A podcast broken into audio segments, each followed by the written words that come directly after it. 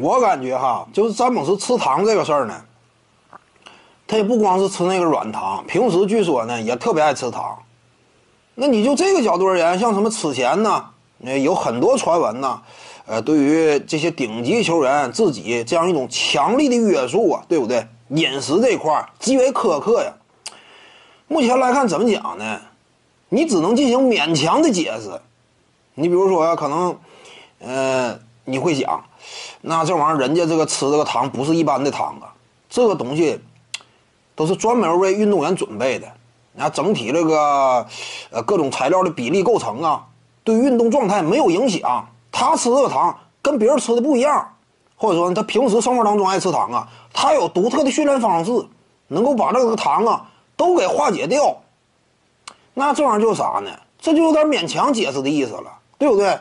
运动员呢，我认为哈，就现在我们了解的事实情况来看，这玩意儿更多是啥呢？他肯定有自己哎这种主动性，呃，差不多的一种相对科学的这样一种配比，但生活当中他也不是说完全时时刻刻紧绷神经，这个也不至于。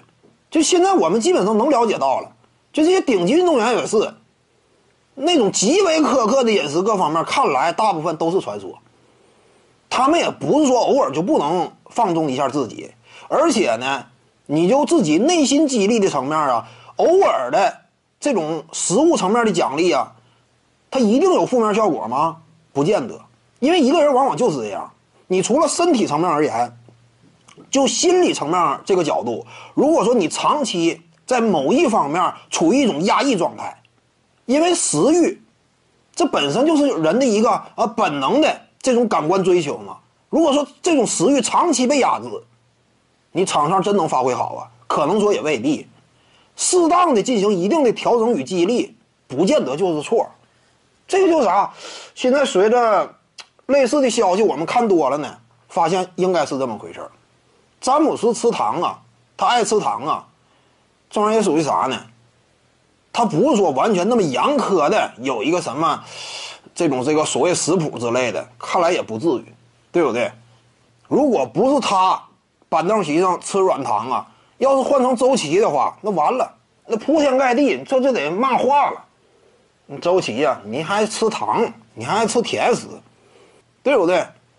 那就简直周琦呀，那都得抑郁。要是周琦的话，干出来这事儿。这玩意儿就啥？成绩说话，职业体育嘛，赛场之上成绩说话。你好使的话，你吃啥随便，你爱吃啥吃啥。你成绩不行的话，你吃啥都都有问题。各位观众要是有兴趣呢，可以搜索徐静宇微信公众号，咱们一块儿聊体育。中南体育独到见解就是语说体育，欢迎各位光临指导。